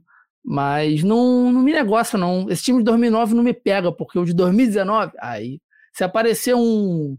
um é, Matheus Arrascaeta daqui a 20 anos, aí eu vou ficar maluco. Aí eu vou falar, caralho, o Arrascaeta era Brabo. Mas o Petkovic, ainda mais que eu não Já- comum pra caralho, é tudo Petkovic lá na, na, na Sérvia, Croácia, então. tá. É, a gente já vai falar, já vai falar de Arrascaeta já daqui a pouco. Boa, verdade. Jogou É, hoje, né? Mal pra caralho, mas jogou. Só queria colocar aqui a frase do Vitor, que é o que me revolta no Pet é aquela fase que ele tentou ser poeta. É, Essa foi uma fase complicada. Tentou ser poeta, teve isso. Eles ficaram fazendo ele falar umas, umas declarações lá na. Acho que era na Copa da Rússia, né? Foi. Aqui, Tinha ó. um- Petkovic um recita especial. poesia lá na Rússia. Nossa, cara, é qualquer coisa isso aí, mas é. Aqui, aqui, aqui, aqui, ó. Quem pode imaginar, quem podia imaginar que a Rússia ia nos apresentar na abertura da Copa este fantástico placar. Simpático e alegre anfitrião para a Rússia, tá? En- Entrou sem brincadeira, fez golaço, correu pro abraço e jogou um bolão. Ninguém esperava 5 a 0 mas ainda, caraca, ainda botaram um erro de de mais e mais aqui, botaram mais coisa. Mas no domingo contra Suíça e Costa Rica eu também quero. Esse é o final do, do poema. Bacana. Acabou. Olha, é o maravilhoso. Acabou assim. do Elogiando nada, a né? mãe Rússia, né? Tamo aí. A mãe Rússia. É, mas falando em Petkovic, olha, olha que gancho Pega maravilhoso. o Capitão hein? Gancho, vai. Pega o Capitão Gancho. Vamos falar de quê? Camarões e Sérvia. Olha aí. Boa, monstro Que isso, sagrado. hein? O jogão que, que a gente teve hoje. Esse um jogo, né, que a gente falou de que o melhor jogo foi né, Alemanha e, e Espanha. Esse foi um jogo disputado, né? Que foi foi divertido de assistir, pelo menos, né? Não teve aquela qualidade técnica, né? Porque as duas equipes cederam uns gols assim que teve o gol que eu acho que acho que foi o gol da, da Sérvia, que a Sérvia chegou assim passeando na área, assim, parecia Brasil e Alemanha. Terceiro gol. Meu Deus, Terceiro gol. é, o terceiro gol, achei que eles iam golear depois desse, desse lance, Também. porque, meu Deus do céu, cara, chegou com uma facilidade impressionante ali na defesa de, de Camarões. Mas 3 a 3 né, um, um jogo que eu acho que é, a, a Sérvia estava querendo, obviamente, né, ganhar, querendo resultado, com- começou bem, mas depois, no segundo tempo, teve um nome que entrou que mudou a partida, né, que foi a Bobacar que esse cara já tinha ido bem na, na Copa Africana de Nações e tal, né? Carregou Camarões ali muito bem. E agora chega na Copa, não sei como que ele é reserva de Camarões, assim, não entendi esse, essa, esse critério do treinador, mas resolveu o jogo, né, Vitor? Cara, é, no segundo gol, que foi o gol que eu falei, que eu fiquei com raiva do goleiro de Camarões, porque antes do jogo teve lá a treta do, do técnico com o Anana, né? Que é o goleiro titular, que o Anana não aceitou o estilo que o Camarões, que, que o técnico queria que ele jogasse, e talvez o técnico tenha ficado arrependido, né? Porque o segundo gol é. Cara, o segundo gol é inacreditável. O segundo gol que o Camarões toma. Se é o Brasil que toma, o Alisson não saía do estádio hoje. Sem sacanagem. Foi, é, foi no canto dele, fraco, cara, tudo errado. Mas é, os dois gols que o que Camarões faz depois do 3 a 1 são iguais, né, cara? É o Abubacar atacando ali no limite do limite, do limite, do limite, do limite, do limite do impedimento E o primeiro gol que ele faz, que ele tira o zagueiro em Copa, o goleiro é o gol mais bonito da Copa até agora. É o dele depois o do Richardson. Porque, ah, o Richardson voleio, ele dominou, conseguiu, mas, porra, o cara chega na frente do goleiro, tira do zagueiro, uma calma, time perdendo de 3 a 1 joga para cima, pô, tá maluco, uma golaço. Então, é, ficou ruim para a Sérvia, porque tava com o jogo na mão, e agora esse serve Suíça, meu irmão. Galera que aposta, pode botar aí para 10 cartões, porque o bicho vai pegar, meu irmão. Já, ele já tem atrito político, já teve já teve bandeira, né, do, do vestiário da Sérvia contra o Brasil, que os caras da Suíça não gostaram. A Rússia declarando apoio, sei lá para quem, acho que era para a Sérvia, enfim. A situação vai ser quente, então é bom pra gente que tá classificado, foda-se. E bom para Camarões também, que não tem nada é, a ver com isso se for se for 0 a 0 mas enfim, né? Tá mais para passar a uhum. Suíça mesmo, né? Eles conseguiram garantir esse, esse 1 a 0 contra Camarões jogando pior que Camarões, né, cara? Camarões jogou muito melhor que a Suíça no primeiro jogo, não merecia perder e, e hoje mereceu. Hoje mereceu perder, mas conseguiu conseguiu um empate, né? Então, valeu a pena porque foi o único jogo bom da, dessa, desses jogos das 7 da manhã, desde o jogo da Argentina tomando a virada para a Arábia. Então, foi divertido, né? Que você olhava, caraca, gol, gol, gol, gol, gol. E só os últimos gols foram meio mais ou menos, né? Mas, mas é isso, a Bubacar tá aí, gol da Copa. Se ele não ganhar o gol da Copa, se não tiver nenhum melhor, é um pouquinho de marmelada também. Como você estava comentando, Vitor, essa questão política, é, em 2018, o Shaqiri meteu o passarinho, né? Depois de fazer o gol e tudo mais. E ficou uma questão bem bosta entre as duas seleções, assim. E aí é, eles já. A Sérvia meio que já prometeu, ah, a gente vai se ver de volta, alguma coisa assim, sabe? Então. É, você tem muita razão, assim, em falar que vai ser um jogo bem pegado, cara. Eu acho vai, que vai ser vai. complicado. O Chaka também, na época, ele comemorou, né, com a. Com a. Ó, deixa eu ver, tô, tô, tô chegando aqui, tô chegando aqui. Fala que os caras só, pe só, peguem, só pegam. Só pegam os relatos, né? Mas é isso, tem um bafafá político de Sérvia e Suíça. Tanto que na última Copa deu sim, esse sim. mesmo bafafá com Shaqiri. Aqui, ó. É, é por causa da guerra na Iugoslávia das uhum, perseguições sérvias contra né? isso, perseguições do, da Sérvia contra etnias albanesas. E aí é, muitos jogadores da Suíça, né, eles são dessas dessas é etnias que foram perseguidas. Então, é, tem toda a razão, né? Tem que comemorar mesmo, tem que provocar mesmo. E a Sérvia que se foda, né? Por isso que a Rússia estava com a Sérvia, agora tudo faz sentido. Por isso que a Rússia parabenizou a Sérvia. Agora tudo faz sentido. Tem muita é... treta, né, da... Desculpa, Arthur. É, muita treta ali política. Deve, assim, com certeza, com certeza absoluta, tem um episódio do Fronteiras Invisíveis do Futebol falando ah, sobre todas essas questões. Isso eu duvido que não tenha. Eu apostaria dinheiro que tem um episódio sobre tem, isso. Tá, não, provavelmente eles devem ter feito antes, né, mas é, esse, esse lance de 2018 ficou muito marcado por conta das comemorações, né? Então, tanto que a gente lembrou aqui, foi a primeira coisa que a gente lembrou. Então, e é, e é provável que aconteça, cara. Vamos torcer para um golzinho da Suíça para o jogo pegar fogo, mas não tenho dúvidas que o, que o Felipe e o Matias fizeram um episódio sobre isso já. Castelletto يتقدم الكرة Castelletto يواصل يلعب كرة الآن في مناطق صربيا ديفنسون بوباكار بوباكار بوباكار بوباكار البرايا بوباكار Vamos para onde agora, João? Vamos para Coreia e. Que co... Ai, vai falar com o Brasil por último. Por último? É, né? O João tinha Exatamente. Por último. É. é. porque a gente ia falar mais sobre esse jogo, então uh. vamos de Coreia do Sul e Gana. Outro jogo malucaço, né, cara? Jogo doideira, 3 a 2 Eu achei que achei que a Coreia do Sul ia descer a porrada na, em Gana, porque depois fez ali os gols com o show. Falei, meu Deus do céu, é o passeio, né? É o, a doença do pássaro, né? Passaram o rodo na, na seleção da, de Gana.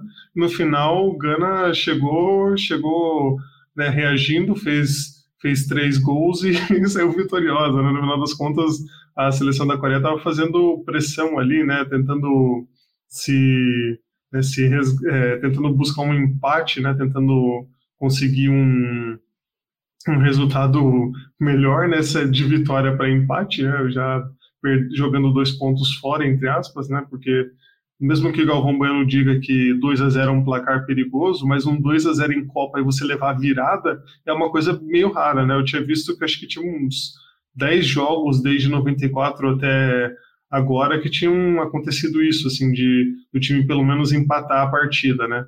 Então não é uma coisa tão comum de acontecer na Copa do Mundo e Gana conseguiu buscar esse empate e virar a partida, né, Arthur? Você, esse jogo, esse jogo foi, foi divertido de ver. Né? Eu vi mais ou menos porque foi a hora que eu fui no mercado comprar as coisas pro jogo do Brasil, agora é 10 horas. Fui no mercado, fui na farmácia, aí você vê o jogo meio mais ou menos, vai, volta. Mas eu consegui ver os dois gols da, da Coreia e vi o, o... A Coreia chega a virar, eles empatam, né? A Coreia empata o jogo, né? 2 a 0 eles empatam, aí Gana faz o terceiro. E, e aí Gana vira isso. Uhum. É, a Gana desempata. É, eu vi, eu vi os últimos três gols. Eu vi os dois da Coreia e vi o terceiro de, de Gana. O time de Gana, cara, é, ele é engraçado porque hum, eu acho que esse time, o reflexo dele foi o que aconteceu no jogo de hoje. É um time que joga bem, tem bons jogadores, é um time consistente ali, mas que dá esses apagões, entendeu? Esses mini apagões.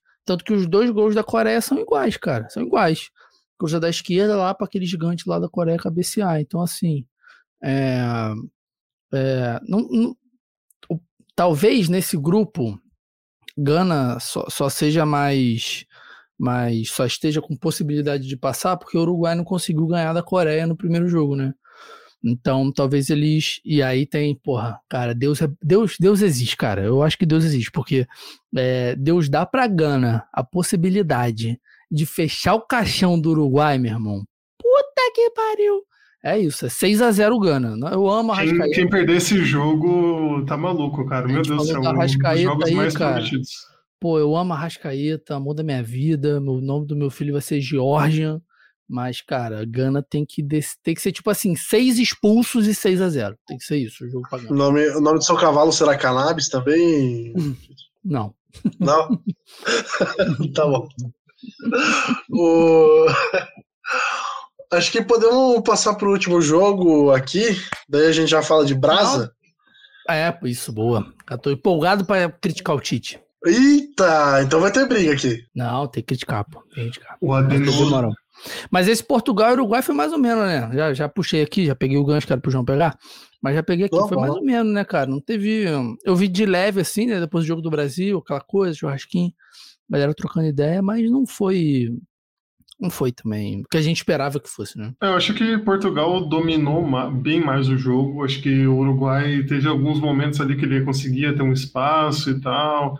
Aí eu, eu acho que o treinador do Uruguai também ao invés de mudar o esquema, mudar o estilo de jogo para o Arrascaeta jogar, para o outro jogador que estava de reserva lá também, que entrou junto com o Arrascaeta, ajudar ali no jogo. Acho que ele tá fudido, cara. Acho que ele tá fudido. O Pubis, tá com lesão no Pubis, meu irmão. é, tanto que ele não, ele não jogou o final, do, o final da temporada já do Flamengo, né? É, fez as finais, né? Ele, ele foi no sacrifício para as semis e para as finais. Mas, meu irmão, o Pubis todo mundo, principalmente o Kaká, né? O Kaká foi um cara que sofreu muito com pubs, né, na carreira. Ele fala que, meu irmão, é um dia mais ou menos, no outro dia é uma dor que você não sai da cama. E aí, cara, para jogar uma Copa do Mundo. E ele, era, ele foi titular, né, nesse ciclo da, do Uruguai. Então, muda, mais, muda bastante o time, né, cara? O cara a, a gente sempre fica nessa dúvida, né? Ah, o Arrascaeta, nível competitivo mais alto, como é que ele vai atuar, né? Na oportunidade que ele tem, tem uma das piores lesões. Por exemplo, Neymar tá com a lesão no tornozelo. Pô, tornozelo é fisioterapia, injeção, ele joga. Mas público não tem que fazer, cara. Tem que fazer. É, tem que operar, e aí ele ficou postergando a operação para pegar as finais do Flamengo, vai operar agora depois da Copa. Mas talvez ele volte só pro início do brasileiro do ano que vem. É uma parada que demora, é chata, é bem chata. Então, é chato, né, pra gente também, que gosta Mas do cara, ver o cara. É, ver o cara o tempo todo. Então, ele com certeza mudaria esse time do Uruguai se ele tivesse minimamente com condição, né? É o 10, né, cara? É o 10 do time, É. camisa 10, né? Ah, É meio. Pô. É uma, o Pubs pode ser uma coisa meio crônica também, né? Que vai e volta. Então, igual É. do Kaká que você falou. ah, Acho que o, o, o Guga não era Pubs, né? Era quadril, se eu não tô enganado. Era é quadril. outra- Ah, era uhum. outra- eu acho que são essas duas assim que são muito chatas assim de, de tratar e resolver. É, Essa, e essa do Arrascaeta eu não lembro de- dele com problema no pubs anteriormente, não. Acho que é a primeira vez que, que tem algo mais sério assim, né? Mas é crônico, né? Se, se ele pega aí, ele. A carreira dele pode ficar comprometida, né, cara? Mas. É chato, né? Porque é aquilo que a gente falou. O Kaká foi chato de ver o Kaká na, na decadência dele, que é, é- é- essa lesão de pubs não é aquela decadência clássica, né? É uma decadência estranha, porque o cara tá em forma, só que ele não consegue jogar. É muito doido essa porra. Vamos torcer pro Arrascaeta num. num né? Porque eu, eu- eu tenho que ganhar mais algumas coisinhas pra mim, por favor. Mas ele ia fazer toda a diferença se ele tivesse 100% nessa seleção. É, e Portugal aproveitou as oportunidades, né? Teve o desvio que não a gente ainda tá, faltou tirar tema ali. tô vendo agora. Ah, Se tocou no cabelo com Clear Man do Cristiano Ronaldo ou não. É, Mas a FIFA não deu, não, né? Não, a FIFA não deu. A FIFA Por, deu pro. por pro- imagens parece que tocou, mas eh, a imagem parada ali também pode enganar, né, pelo ângulo. Você daria pro Mas- Cristiano Ronaldo? Olha, cara, depende do dia, acho que, acho que sim. Se, for um- se ele me chamar pra jantar, né, pra um momento romântico ali, acho que. Piadinha Né? muito boa, eu amo. Eu amo. Porra, com certeza, sem tocou, não. pensar. Tocou não. É... Cara, mas o. Deixa eu, deixa eu entender. O Cristiano Ronaldo saiu antes do pênalti que o Bruno Fernandes bateu? Não?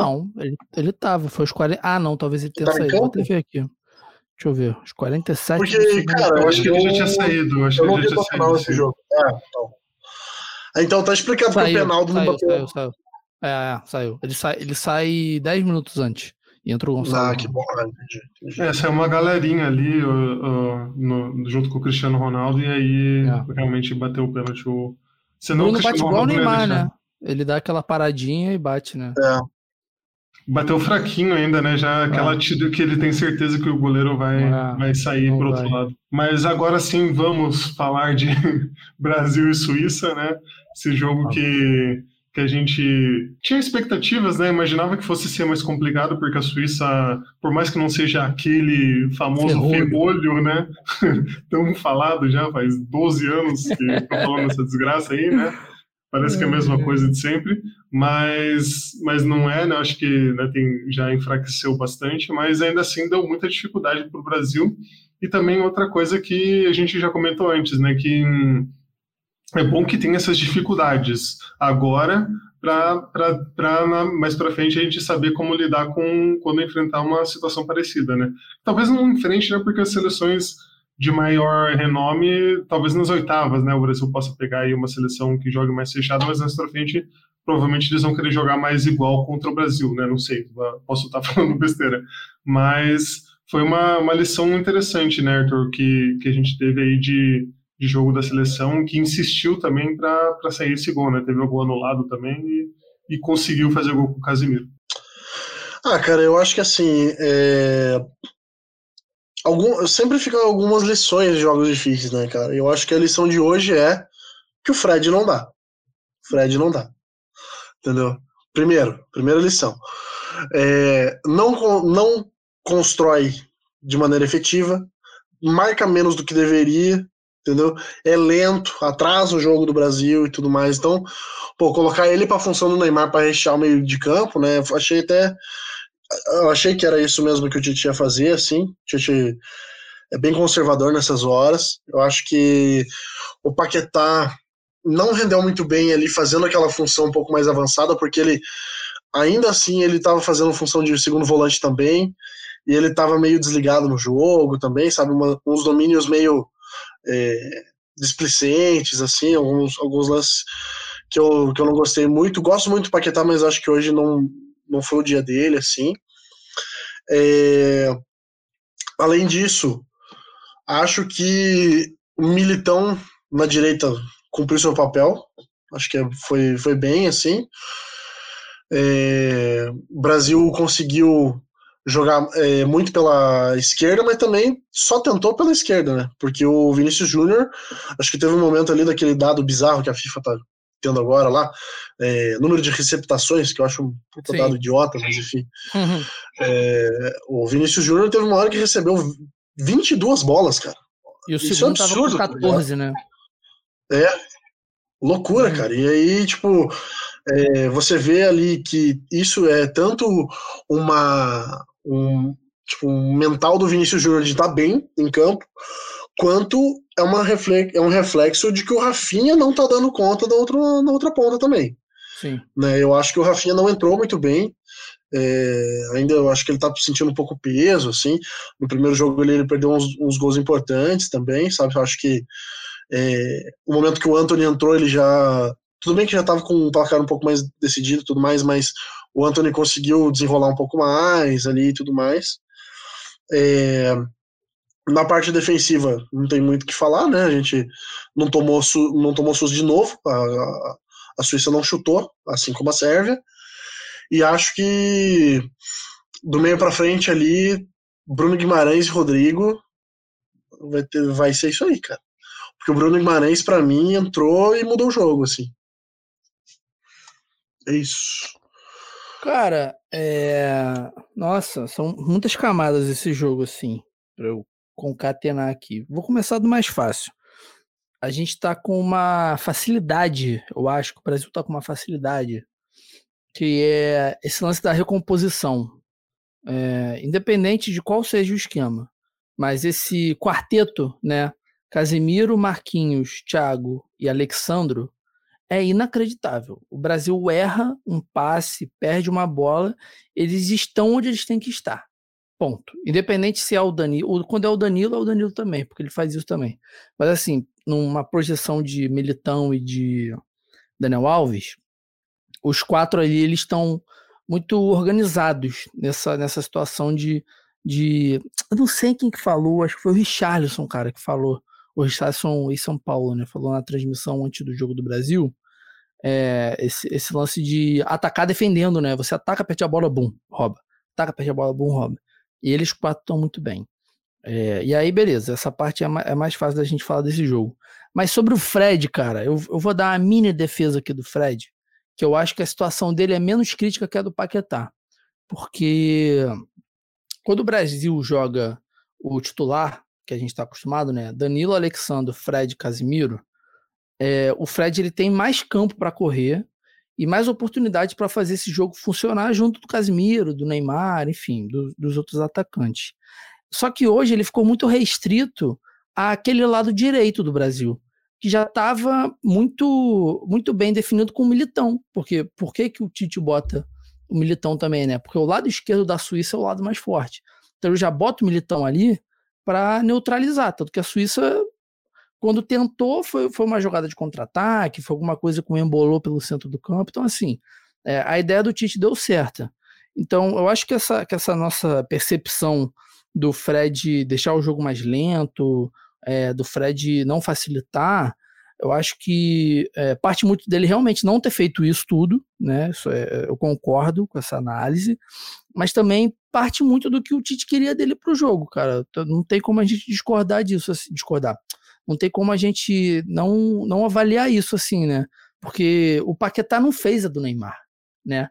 O Paquetá não fez aquele jogador à frente do meio campo. O Paquetá fez um terceiro homem de meio campo. Era o Casimiro aqui, nessa meiuca, o Paquetá na esquerda e o Fred na direita. Acabou. Vinícius, Rafinha, Richardson. Foi isso. A gente estava sendo meio de construção, né? Exatamente. E Caiu, eu acho. caiu? Mas Pô, é, não, na só- hora que ele voltar, a gente, a gente chama ele de volta. É, falei. Não, é, cara, eu acho que eu vou, vou só complementar uma coisinha aqui também. Dar uma. Querem me derrubar, mas eu voltei. derrubar. A quem interessa derrubar Vitor Gama? Quer me calar? Quem quer me calar? Fala aí. Você está querendo me calar? Não, não, é, foi uma- só uma última crítica aqui. Pode É, de- é, quando você tem o Pedro no banco e bota o Gabriel Jesus, você tá de putaria comigo. É difícil. Tá de putaria, Tite. Por que Mas você eu vai ia levar lá. o Pedro botar lá? Eu ia fazer essa construção de críticas até chegar no ataque. Mas essa, Mas essa, do lá, Fred, essa do Fred não me incomodou muito, não. é, eu, eu tava com alguns amigos, né? E todo mundo vê futebol de um jeito, né? Não tem o que fazer. É, só que eram quatro tricolores e dois flamenguistas. Então, por dia a dia, a gente está acostumados com times que realmente vão para frente, que os meus os meio-campistas eles atacam mais mesmo e tal, e a gente quer isso para a seleção. Só que parte do Tite essa parada, entendeu? Por isso que eu, por isso que eu, que eu falei que eu ia cornetar o Tite, porque eu acho que é, é responsabilidade dele, né? Porque o Fred fez esse ciclo inteiro jogando com o Casemiro, jogando pra caralho, pô, fazendo essa transição, ataque rápido, dando a bola no Neymar, no Vinícius, enfim, virada de jogo. Só que talvez hoje com essa entrada do Paquetá, fazendo esse lado esquerdo do campo para auxiliar o Vinícius, tentando chegar no Richarlison, que não, de, não deu certo, ficaram os três engessados ali: o Casemiro, o Fred e o Paquetá. Então, é... mas vou te falar também, prefiro que seja assim, entendeu? Primeiro tempo, tenta, anula os caras, independente de quem seja, se é Gana, Camarões, Suíça, Argentina, anula os caras e no segundo tempo resolve. Foi isso que aconteceu, entendeu? Pecado o Richardson tá impedido. Pecado, foi um golaço do Vinícius Júnior. A galera fala, né, a vida inteira, ah, Vinícius Júnior não finaliza, meu irmão. O cara chegou na frente de um goleiro 0 a 0 numa Copa do Mundo e não era ninguém na frente dele, pô. Ele botou a bola onde ele quis. Se ele quisesse dar uma lambreta, ele ia acertar a lambreta. Ele tava muito calmo ali. Então, é, esse meu campo me pareceu engessado. Eu vou botar na conta do Tite, tá? Uhum. Porque porque ele não teve a coragem de botar um Rodrigo, entendeu? Ele não teve a coragem de botar esse cara para fazer o Neymar possível que o Paquetá não tentou uhum. fazer. Não era a função do Paquetá hoje que a gente, a gente, eu digo, a gente aqui, o Galvão, a Ana, o Júnior, todo mundo ficou tentando responder essa pergunta. Por que, que o Paquetá não tá fazendo do Neymar? Por que, que ele não tá conseguindo? Porque não foi isso que o Tite pediu, entendeu? Então, deu certo? Deu certo, neutralizou, quando teve a oportunidade, fez o gol com o Casemiro pisando na área. Mas era para mais, né? A gente, a gente espera sempre é. mais. E não, eu acho que assim, ainda quando botou o Rodrigo, o Rodrigo não é um cara que vai distribuir jogo. O Rodrigo é um cara que vai acelerar, entendeu? Então, assim, você percebe que quando o Rodrigo entrou, ele acelerou o jogo era e aí acabava. Né? Aquele passe de primeira. Aquele é. de primeira ali rápido no ataque. Tanto que antes, do, antes até do gol do Vinícius, que foi um contra-ataque, né? Mas antes até foi uma, foi uma bola rápida que saiu da direita para a esquerda, chegou no Rodrigo, ele, todo mundo tocou rápido ali, bum. O Brasil teve uma, uma, finalização, uma chance de gol, que foi o que aconteceu no gol do Casimiro, né? Uhum. Então, talvez seja essa a. espero, se a gente acha isso, talvez o Tite acredite também que seja assim, né? Ter esse cara para dar esse toque mais rápido, pô, acelerar Sim. esse jogo. Porque quando acelera o jogo, esses jogadores do Brasil, eles vão acertar o passe, cara. Eles vão acertar o passe. Eles vão acertar esse passe de primeira. Que é o passe que quem dá? O Everton Ribeiro. O Everton Ribeiro dá então, exato, cara. É eu, então, cara, eu acho que, assim, gosto do Everton Ribeiro. Uhum. E eu acho que no jogo de hoje, o Bruno Guimarães foi meio que esse cara que segurou a bola Exatamente. e distribuiu o jogo, entendeu? Ele, a gente, então, teve, teve essa sensação de que Rodrigo e Bruno entraram bem, porque eles entraram com essa confiança de acelerar, uhum. toca de primeira, bum, bum, aí funcionou entendeu? Talvez pois é. eles. É. O, eu falei do Everton Ribeiro, esqueci totalmente do Bruno Guimarães. Jogou pra caralho, pô. Jogou muito, jogou muito.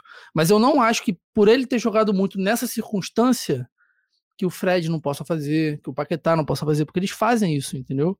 Talvez foi só uma. uma uma perspectiva do Tite, cara. E aí agora vai muito mais tranquilo contra Camarões, pode botar os 11 reservas deixa o Everton estrear, o Pedro, o, os dois o Everton, o Everton goleiro, o Everton Ribeiro, bota o Daniel Alves, foda-se, Flamengo, olha só. Brasil foi passar em primeiro mesmo e não tem com, com que ficar muito preocupado para esse jogo contra Camarões não, cara, mas hoje passou um aperto que dava para ter sido resolvido antes, né, cara? Dava ter sido resolvido antes.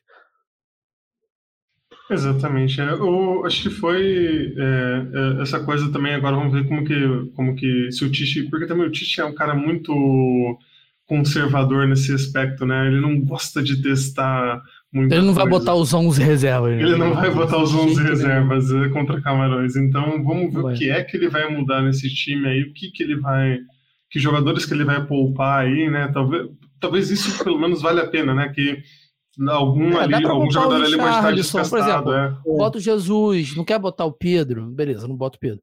Bota o Jesus, então, entendeu? Mas foi muito engraçado que saiu o Richardson, entrou o Jesus, os caras começaram a cruzar a bola na área. Muito, muito doido. Futebol é uma coisa de maluco, né, cara? Porra. Ah, O... Eu, assim, ó, é que assim, eu. Aqui é fácil. Aqui é muito fácil falar. Que que eu faria. Né? Sim. Ainda bem. Amém. Mas assim, é, eu, sem o Danilo, eu, eu tirava o Alexandro, testava três zagueiros e dois volantes. Ah, mas, Mas o Tite não vai fazer isso numa Copa do Mundo nem fodendo. É, ele nunca fez, é. Não é nem porque é Copa do Mundo, não. Ele nunca fez, pô. Ele nunca Não. fez. Ele nunca. Ele demorou pra fazer esses quatro atacantes. É, Eu lembro que a primeira vez que ele fez foi um Brasil-Equador eliminatória. O Brasil sofreu no primeiro tempo. Aí no segundo tempo ele bota. Acho que ele bota o Richardson com o Gabriel Jesus, Neymar de um lado, sei lá quem do outro. Bom, o Brasil ganha 2, 3 a 0. Foi a Uhum. primeira vez que ele tentou. E já Acho que foi o. Rafinha, não foi? É, não sei. Não vou lembrar, mas foi, foi, foi claro assim. Ele falou assim: ah, beleza, agora eu vou botar os quatro atacantes. E aí virou o time titular, né, dali. Mas esses três zagueiros, cara. Talvez ele bote o Daniel Alves, porque Camarões não oferece esse período do lado direito do Brasil, como a Suíça ofereceu hoje. Eu não sei quem que fez essa análise, cara. Foi algum jornalista aí, eu esqueci o nome agora, mas fez essa análise, tipo assim, ah, dá pro Daniel jogar contra Camarões. E realmente fez sentido. Camarões não ataca muito pela, pela direita. Você tendo esse sistema com Casemiro, Marquinhos, Thiago e Alexandre funcionando, acho que Daniel Alves não vai ser um problema tão grande para esse próximo jogo, né? Mas se for jogar a porra da bola na área, bota o Gabriel, Jesus, mas bota pra ele armar o jogo, né? Não bota pra ele receber. Você tem o Pedro com 1,90m ali pra cabecear. Isso é muito coisa de, coisa de maluco, né? Coisa de doido. Pois é. E, bom, João, próximo jogo já começa com Bruno Guimarães e Rodrigo já ou o Tite vai voltar com Paquetá e Fred? Paquetá. Paquetá e Fred. Eu Mesmo não time. duvido que ele vá com, com o mesmo time, só uma, uma mudancinha ou outra, igual a gente Talvez o Daniel. aqui. Daniel e o Everton. Ou o Ederson, né? Caralho, tem o Ederson pra jogar ainda. Eu esqueço dele. Ti- Tirar o Rafinha e botar o Anthony, botar mais minutos em dele. O Rafinha, cara, o Rafinha não tá, não tá difícil Ele de não ver. pegou, né, cara? Gosto dele, E- mas. E eu, e eu sou aquele cara que vê, eu amo o Rafinha, amo. No Barcelona, pra mim, ele é Deus. Mas eu xingo ele o jogo inteiro do Brasil. Eu xingo ele o jogo inteiro. Ele não acerta uma. Ele deu, ele deu uma bola pro Vinícius que ele pega um voleio de Foda, né? joelho. Caralho, foi Uhum. foda. Mas é isso, eu xingo pra isso, pô. Pra falar, viu? Xinguei por causa disso. Pra, confio nele, pô. Pra, É o demais. incentivo. É, é. A gente só cobra de quem a gente espera, né, É. cara? Pô, minha namorada fica doida. Ela fala, Vitor, para de xingar o cara, pô. Para, você sabe que não é assim. Fala, mas vou ter que xingar o cara, porra, é Brasil. Pô. Mas Tá ele certo. não, ele não tá. Mas eu não acho que o. Cara, é, é- o ruim de ser flamenguista é isso, cara. Mas não dá, cara. É o Everton Ribeiro ali, cara. É o Everton Ribeiro. É uma chancezinha só. Ele não precisa ser titular nas oitavas. Não precisa. Mas, pô, bota o cara ali. Ele vai fazer esse jogo rodar, pô. Ele, ele vai suprir essa falta do Neymar ali, porque não vai ser o Neymar. Não é o Neymar possível também. Mas ele dá aquele, aquele passezinho rápido, pô. Pro Vinícius, pro Richardson, pro Paquetá, pra quem quer que seja, mano. Mas é foda. O Tite gosta dessa Ah, correria é aí. Tá certo também, eu também gosto, mas. Difícil. Van para el hombre del Real Madrid, Vinicius, cuidado, no se atrevió a pegarle, combinación, remate y para adentro Casemiro.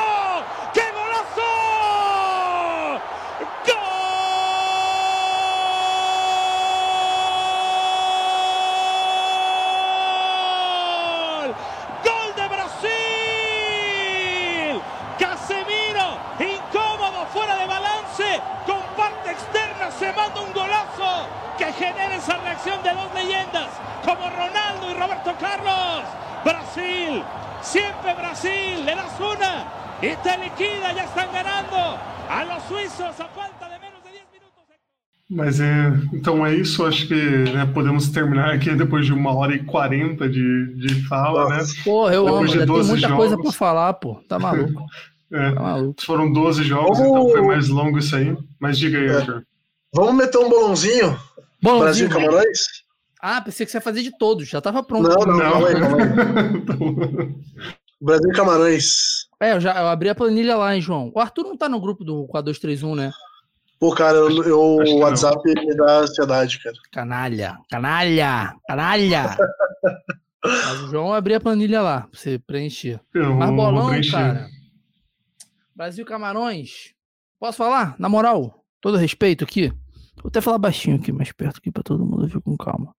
4x0. Dá uma porradinha. Só, só Eu Espanha e França deram porrada. Vamos dar uma porradinha também, pô. Vamos botar. Os caras já têm medo porque é o verde e amarelo. Se tu termina a fase de grupos com 4x0, meu irmão, Portugal e Uruguai estão cagando na calça. Gana então, caralho, Gana não vai nem pro jogo. Tá maluco aí. O Everton. três, os três gols do Everton. Eu vou no 3x0 também, mas não com gols do Everton. É. Acho que já é muito ousado. Difícil, complicado. Mas Pô, cara. quatrinho, quatrinho, quatrinho a zero dá.